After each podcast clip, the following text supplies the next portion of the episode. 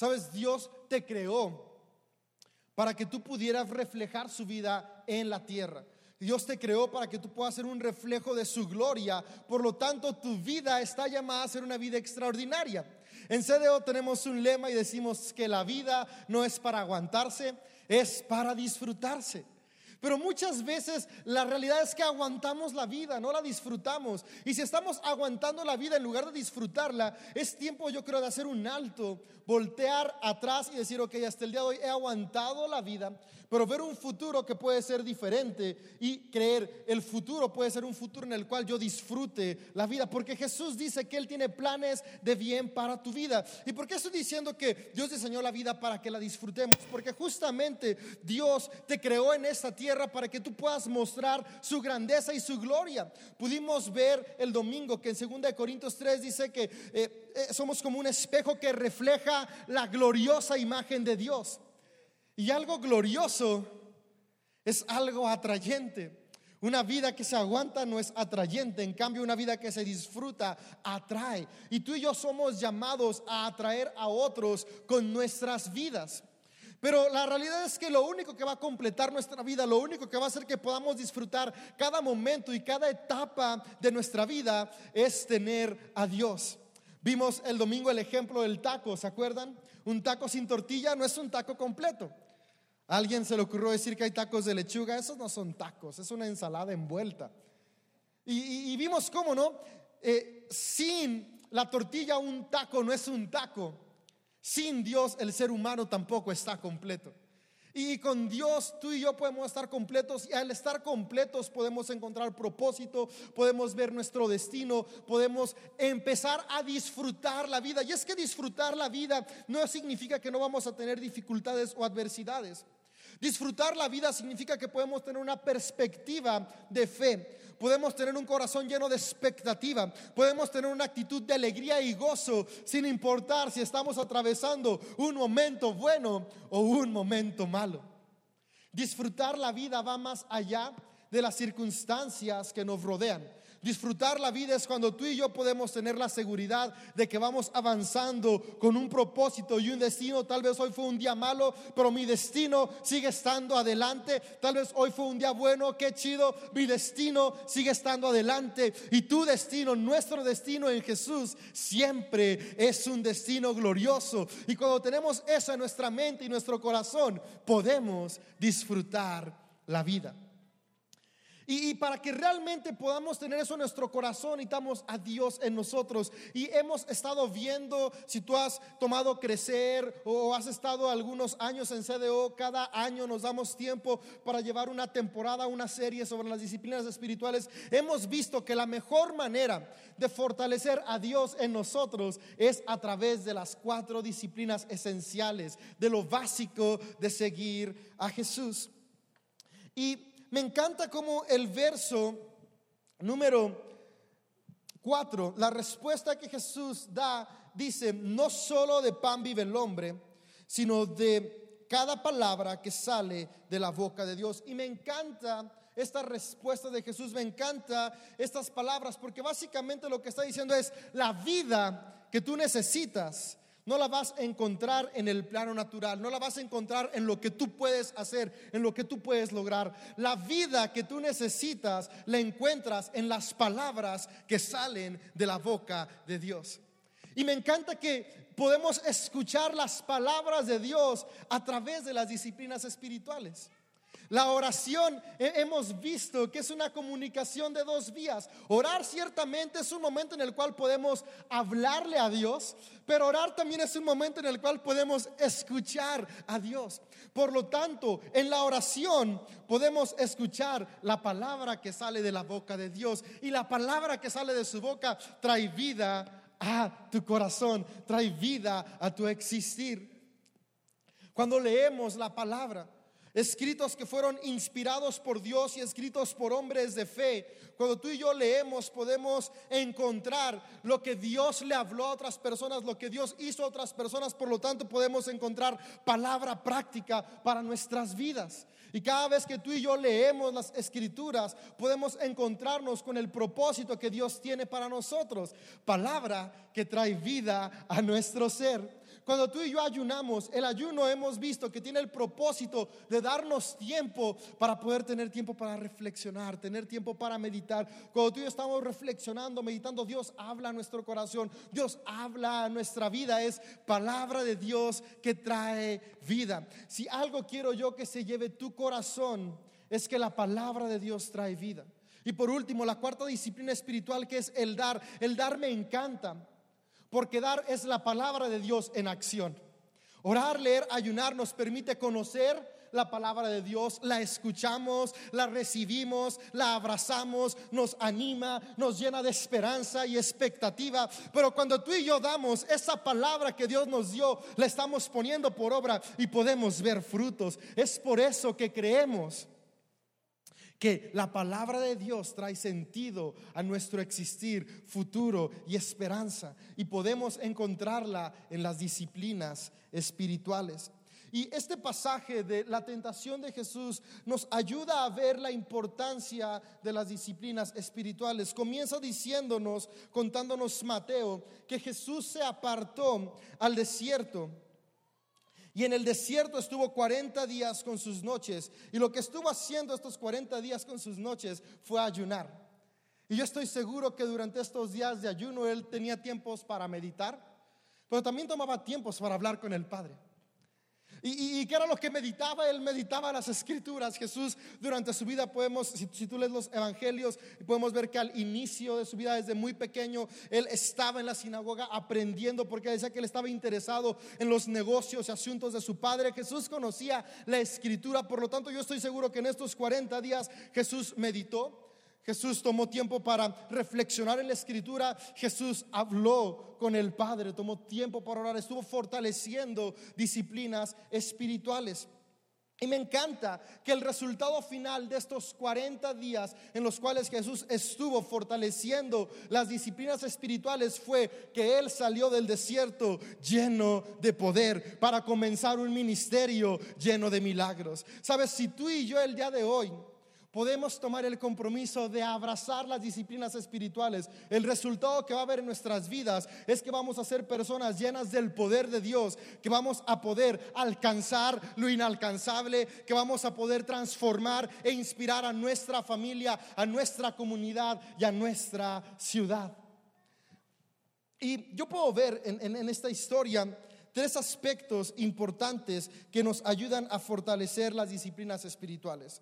Y Sabes, tú y yo somos seres humanos que no solamente estamos compuestos por nuestro cuerpo, es de lo que somos más conscientes porque es lo que vemos todos los días en el espejo, pero somos cuerpo, alma y espíritu.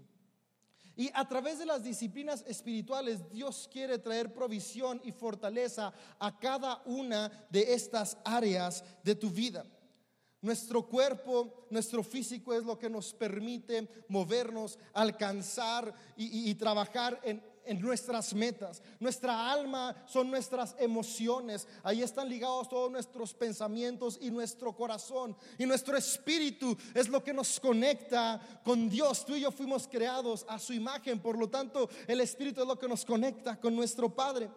Y tú y yo necesitamos estar fuerte, necesitamos ser capacitados en cada una de las áreas que hay en nuestra vida para poder seguir avanzando. Y me encanta que las disciplinas espirituales nos dan las herramientas para poder avanzar en cada una de ellas. La realidad es que la mayoría de las veces nuestras vidas son truncadas por alguna falta o necesidad en alguna de estas tres áreas. Alguna vez nuestras necesidades físicas parecen no ser suplidas y eso trunca nuestro avance. Cuando tú y yo sentimos que no tenemos los recursos suficientes para poder alcanzar nuestro propósito, cuando tú y yo sentimos que no hay la energía o el tiempo suficiente, son cosas en el plano físico natural que creemos que no tenemos, que nos impiden avanzar y eso frustra nuestro futuro y, nos hace decir, ok, pues Tal, tal, vez yo no soy una de esas personas afortunadas que está en esta tierra para poder disfrutar la vida. Yo estoy aquí para aguantarla porque no tengo lo necesario. Eh, tal vez tienes lo necesario, pero en tus emociones hay algo que te detiene. Tal vez sientes que eres insuficiente, tal vez sientes que no tienes todo lo necesario, que, que, la gente no te aprecia, no te valora, tal vez tienes heridas en el corazón y esas heridas e inseguridades en tu corazón te impiden poder ver que tienes físicamente lo necesario, tienes eh, eh, eh, en cuestión de recursos lo necesario, pero en tu alma, en tus emociones, tienes una falta y no te permite avanzar y eso trunca tu futuro.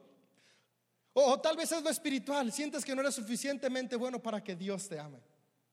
Y sientes que siempre va a haber una barrera entre Dios y tú porque nunca vas a poder ser perfecto y eso trunca tu avance, ¿no? Porque es, ah, si, si, Dios no está conmigo, si no soy suficiente, siempre hay una carga de culpa en tu corazón. Pero hoy yo quiero decirte que las disciplinas espirituales te van a ayudar a poder darte cuenta que Jesús es tu proveedor, que Jesús es tu restaurador y que Jesús ya rompió toda la brecha que había entre Dios y el hombre y ahora tienes acceso directo el amor incondicional que Dios tiene por ti. Y podemos ver en esta historia, quiero leerte, voy a leerte a partir del versículo 3 en adelante.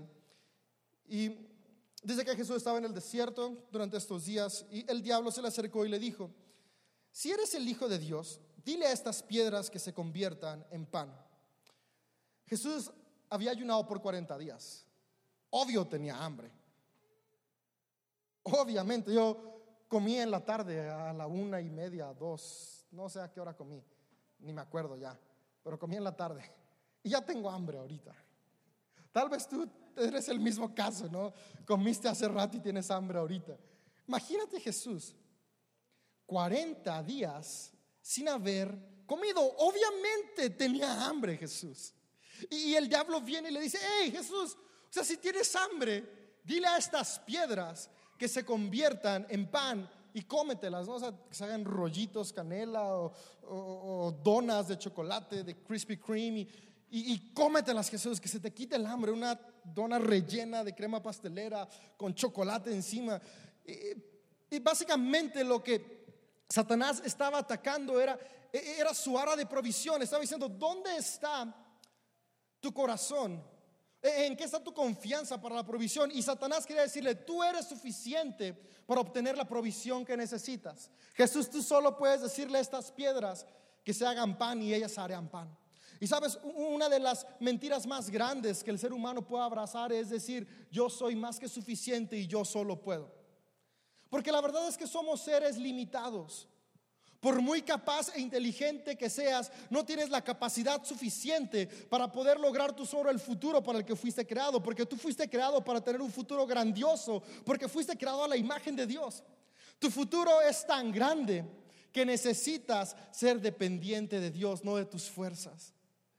Y Jesús había estado fortaleciendo sus disciplinas espirituales y al estar fortaleciendo sus disciplinas espirituales, Él pudo dar la respuesta a Satanás y decir, ¿sabes qué? Satanás no se trata de qué es lo que yo puedo hacer.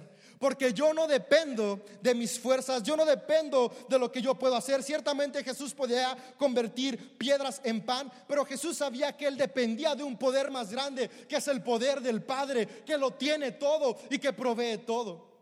Cuando tú y yo tomamos tiempo para fortalecer nuestras disciplinas espirituales, podemos tener esta misma confianza que tuvo Jesús. Y cuando vamos avanzando a nuestro propósito y nos enfrentamos a una carencia de recursos, tal vez va a venir a tu pensamiento, no tengo lo suficiente. Pero si eres fuerte en tus disciplinas espirituales, puedes decir, no tengo lo suficiente, pero mi Padre sí tiene lo suficiente, porque sus recursos son ilimitados. No solamente tienes vida de lo que puedes hacer con tus manos, el pan se hace con tus manos. Dice Jesús, tu vida depende de toda palabra que sale de la boca de Dios. Déjame decirte que la palabra de Dios es palabra creativa. Es palabra que puede crear todo de la nada y de manera ilimitada. ¿Qué necesitas tú el día de hoy para poder avanzar en tu futuro? La clave está, fortalece tu vida espiritual. Ora, lee, ayuna, da, porque al fortalecer tu vida espiritual vas a poder, como Jesús, decir, no se trata de qué tengo yo, sino de qué tiene mi Padre y vas a poder avanzar con confianza al futuro glorioso que Él tiene para ti.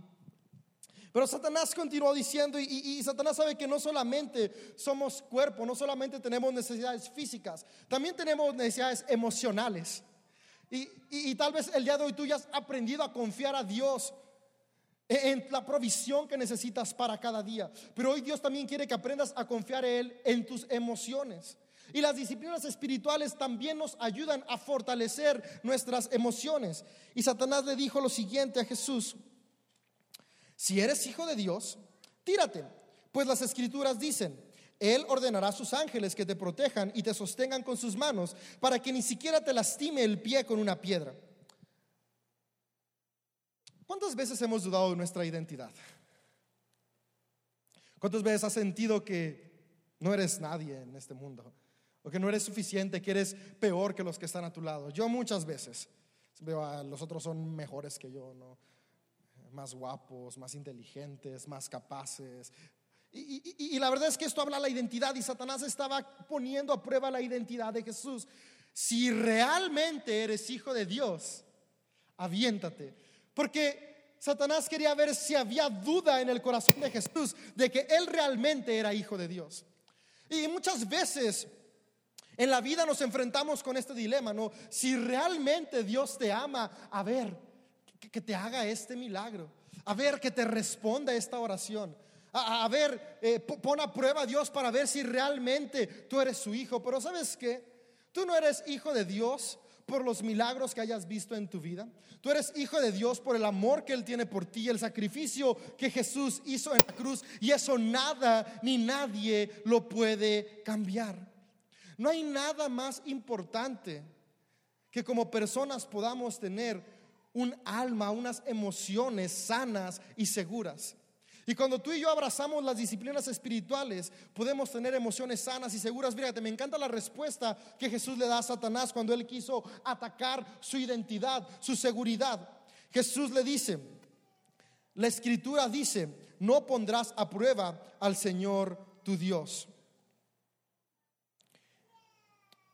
E, e, esta respuesta de Jesús lo que está hablando, lo que Jesús le está respondiendo al diablo es, ¿sabes qué, Satanás? Yo soy hijo de Dios. Yo estoy tan seguro que soy hijo de Dios que no tengo que probártelo a ti. No tengo que aventarme de este peñasco para que tú veas que ángeles me recogen y digas, ah, sí es cierto, tenía razón Jesús. Yo no necesito comprobarte nada porque en mi corazón está la seguridad y la certeza de que Dios es mi Padre. ¿Cuántas veces tenemos y sentimos la necesidad de probarle a otros quién somos? Y entre más tratamos de probarle a otros quién somos, más inseguridad hay en nosotros, porque déjame decirte que pruebas no son la solución. Cuando tú das una prueba de algo, la gente quiere algo más. Tal vez tú quieres probarle a las personas que cantas bien y, te esfuerzas y te vas a clases de canto y empiezas a cantar y de repente un día cantas en público y es como de, ah, no, sí puede cantar. Pero de repente, dos, tres meses después de que se acostumbran a tu voz, es como de, ah, pero hay alguien que canta mejor que él. Y, tú empiezas a tener otra vez inseguridad y, quieres empezar a cantar mejor y, tomas otra vez más clases y, haces más ejercicios. Y ahora tal vez ya imitaste a otra persona que puede cantar mejor y mejoras tu técnica. Y tal vez por dos, tres semanas dicen, wow, no, sí mejoró. Pero a las cuatro semanas otra vez ya se acostumbraron a, a la manera en que cantas y otra vez te sientes inseguro porque quieres demostrarle todo el tiempo a la gente que realmente eres suficiente. Y, eso es un pequeño ejemplo de lo que realmente la mayoría de las veces mueve nuestra vida. La mayoría de las veces nuestras acciones son determinadas porque queremos probarle a las demás personas lo que realmente creemos que somos. Pero la verdad es que tú el día de hoy no tienes que probarle a nadie lo que eres. Dios dice quién tú eres y eso es lo que importa.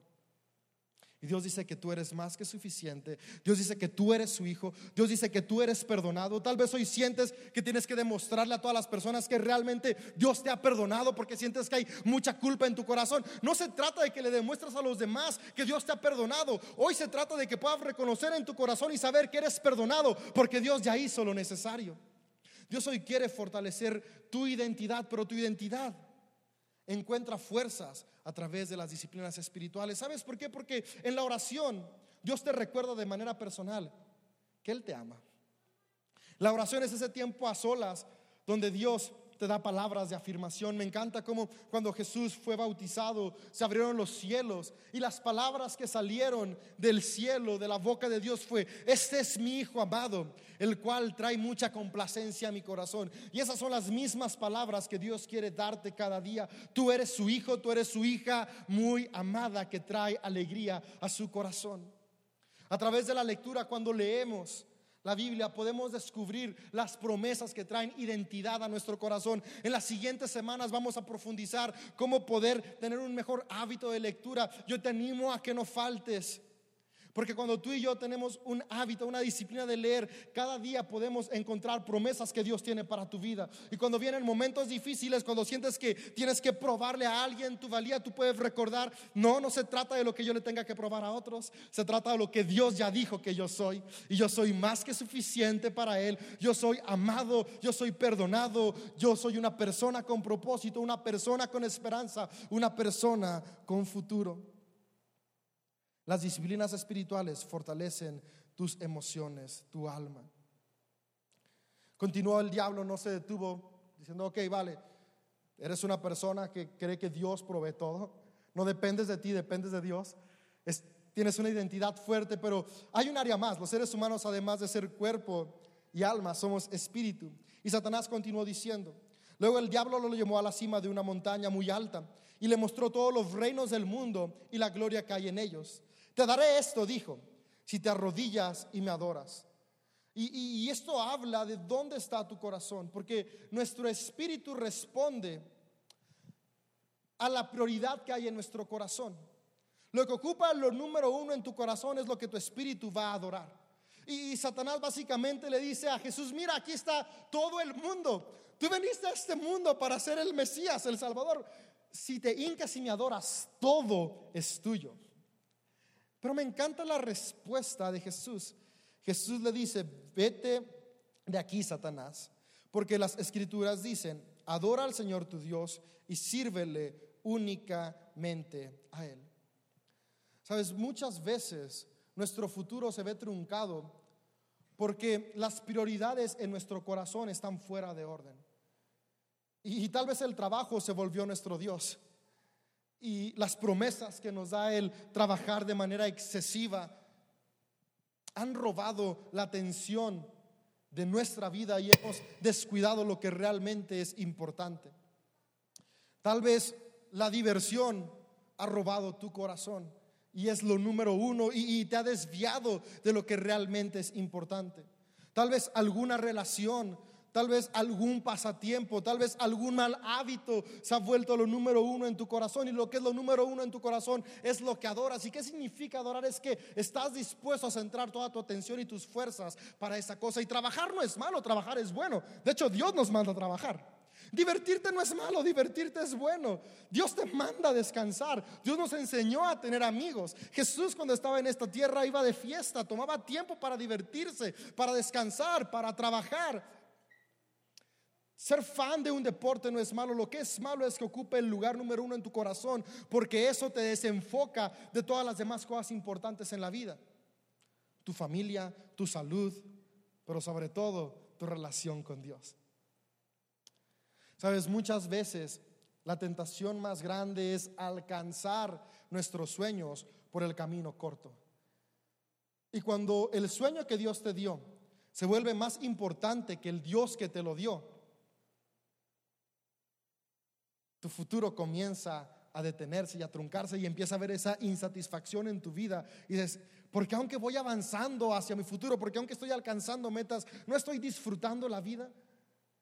Es porque las prioridades en tu corazón se movieron. Y, y, Jesús hoy te quiere animar y hoy te quiere invitar a recordar que lo número uno en tu corazón siempre debe ser Él. Me encanta la respuesta únicamente a Dios adorarás. Lo único que tú y yo debemos adorar es a Dios. Que lo demás que hagamos sea motivado por el amor que tenemos a Dios y por la confianza que tenemos en el propósito que Él nos ha dado.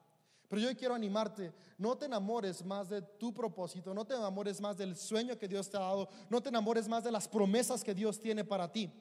Siempre ama por sobre todas las cosas al dador de la promesa. Ama por sobre todas las cosas al dador de la provisión. Ama por sobre todas las cosas al que trae identidad a tu corazón y a tu vida. Y esto traerá plenitud a tu corazón y te permitirá poder decir, yo hoy puedo disfrutar la vida y no aguantarla. Yo hoy puedo avanzar con futuro y propósito y no solamente estar caminando y despertándome día a día como una rutina. Dios quiere que cada día que tú vivas sea un paso que te acerca más a poder reflejar su gloria en esta tierra. Y lo que te va a permitir poder tener fortaleza y poder suplir cada una de estas áreas toda la provisión que necesitas física, toda la provisión que necesitas en lo emocional, espiritual, es las disciplinas espirituales. Orar, leer, ayunar y dar traen como resultado que encontramos propósito en nuestra vida, porque cuando estamos cerca de Dios, hay abundancia, hay esperanza, hay sanidad, hay provisión, todo lo puedes hacer porque Cristo está contigo y Él es quien te da la fuerza. En el par de minutos que me queda, quiero darte tres tips prácticos, porque qué chido, ¿no? Que, orar, leer, ayunar, dar, me lleve a obtener eso, pero ¿cómo le hago, no? ¿Cómo puedo comenzar? Y en esta historia Jesús nos dejó tres principios prácticos. Y el primer principio práctico para que tú puedas comenzar a abrazar estas disciplinas y poder disfrutar los beneficios en tu vida es, tienes que comenzar a apartar un tiempo. Jesús apartó un tiempo. Él decidió en su corazón, ahora es el tiempo de irme a ayunar, de tomar un tiempo para orar, de tomar un tiempo para fortalecer mi espíritu. Hoy yo te quiero animar a que antes de dormirte decidas apartar un tiempo para fortalecer tus disciplinas espirituales. El domingo vimos que no tienes que empezar con todo, camina, no corras. Si no viniste el domingo, escucha la prédica en nuestro podcast, en SoundCloud, ahí lo puedes encontrar. Puedes comenzar con poco, orar cinco minutos, leer un par de versículos de la Biblia, ayunar una vez al mes, servir en tu comunidad de fe una vez al mes. Pero tal vez el domingo saliste diciendo, sí voy a hacerlo, pero no pusiste un tiempo, no escogiste una hora en lo que lo vas a hacer. Hoy puede ser un buen día que antes de que te duermas, aparte si digas, todos los días a las 7 de la mañana voy a tomar mis cinco minutos para orar, para leer mis dos versículos y para comprometerme en qué día voy a ayunar. Eh, marca en el calendario cuál día antes de que acabe marzo vas a ayunar, tal vez solamente mediodía, pero comienza a hacerlo. Aparta un tiempo. Lo segundo que Jesús hizo fue que apartó un lugar. Podemos ver aquí que Jesús se fue al desierto y, y el desierto es un lugar donde él podía estar a solas. E, el lugar que te animamos a escoger para fortalecer tus disciplinas espirituales es un lugar en el cual no tengas distracción. Tal vez para ti va a ser el baño, o tu coche, o el parque mientras corres. Tal vez va a ser la sala de tu casa, tal vez va a ser tu cocina mientras cocinas. Es el momento en el que más puedes conectar con Dios. Yo no sé cuál sea el mejor lugar, pero lo que yo sí te animo es que hoy en tu casa tomes un tiempo para escoger el mejor lugar para pasar tiempo con Dios. ¿Y qué es el mejor lugar? El lugar donde no tengas distracción. No, puedes escoger la sala a la hora que está toda tu familia viendo la rosa de Guadalupe. O sea, no manches, te vas a distraer, ¿no? Yo sé que vas a sentir que cuando suene el dan y el airecito eres tú conectado con Dios, pero no, no, no, es la tele distrayéndote. E, escoge un lugar que no te distraiga, a una hora donde no te distraigan. O sea, tampoco escoges la hora que entras a trabajar, ¿no? O sea, a ah, tu patrona, y si es que estaba en mis disciplinas espirituales. No, o sea, antes de eso, escoge una hora adecuada, un lugar adecuado. Y por último, me gusta este siguiente punto, porque al final de cuentas estamos viendo disciplinas espirituales y disciplinas se puede traducir a hábitos espirituales. Y Jesús fue a hacer esto por 40 días. Jesús fue a fortalecer su vida espiritual por 40 días. No es que fue un día y dijo, ya, ya, ya estoy fuerte, no, fue 40 días. Yo hoy quiero animarte a que te comprometas a hacer un reto de por 40 días todos los días apartar un tiempo y un lugar para fortalecer tus disciplinas espirituales. Sabes, está comprobado que a un ser humano le toma un promedio de 30 a 90 días volver a abrazar un hábito nuevo en su corazón. Es decir, si tú quieres comenzar una nueva actividad en tu vida, tener un hábito nuevo en tu vida, tienes que hacerlo de 30 a 90 días seguidos sin parar. Y después, sin darte cuenta, de manera automática lo vas a estar haciendo siempre. Tal vez el día de hoy algunos que están acá han intentado comenzar a leer su Biblia, a orar, a ayunar, a servir, a dar. Pero lo has hecho por una semana, por dos días y después te desanimas. Tal vez porque comenzaste corriendo. Llegaste diciendo voy a orar dos horas todos los días y a leer la Biblia en tres días. Y te cansaste y ya no haces nada, por eso camina, no corras, empieza poco a poco. Pero hoy quiero animarte, comprométete en una temporada de tiempo. Yo quiero animarte a que te comprometas por 40 días a hacerlo. 40 días buscar a Dios. 40 días tomar tiempo para escuchar su voz. Tomar tiempo para obedecer su voz. Tomar tiempo para conocer sus promesas para tu vida. Y hoy es un buen día para iniciar este reto. Jesús 40 días estuvo en el desierto. Después de 40 días de búsqueda de Dios, salió lleno de poder. Poder que le permitió levantar muertos, sanar enfermos, restaurar personas, dar esperanza y dar vida. Estoy seguro que si por 40 días tú te mantienes conectado con el corazón de Dios, Dios te va a dar el poder de restaurar tu vida, tu corazón, tus relaciones y verás milagros sucediendo en ti. No porque yo lo digo, porque Jesús lo promete en su escritura. Jesús tiene un corazón bueno y Él quiere lo mejor para ti. Tú y yo hoy podemos estar cerca de Él y abrazar lo mejor para nosotros. Hoy estamos a 40 días de celebrar la Pascua. La Pascua es el domingo de resurrección en el cual celebramos que Jesús venció la muerte, que Jesús realmente tiene poder por sobre todas las cosas. ¿Por qué no hoy comenzamos estos compromisos de 40 días de buscar a Dios? 40 días de tener disciplinas espirituales. Y 40 días van a cambiar tu vida porque después de 40 días muy probablemente ya vas a tener el hábito. Y yo quiero animarte, si en 40 días no se te forma el hábito, tal vez a 50, comprométete 50 y sigue, y sigue y sigue hasta que no sea un esfuerzo, sino es algo automático tu búsqueda de Dios. Porque el resultado es beneficioso para tu vida. Hay un futuro grandioso esperándote. Tu vida fue diseñada con un propósito. Jesús quiere caminar junto contigo para que alcances ese propósito.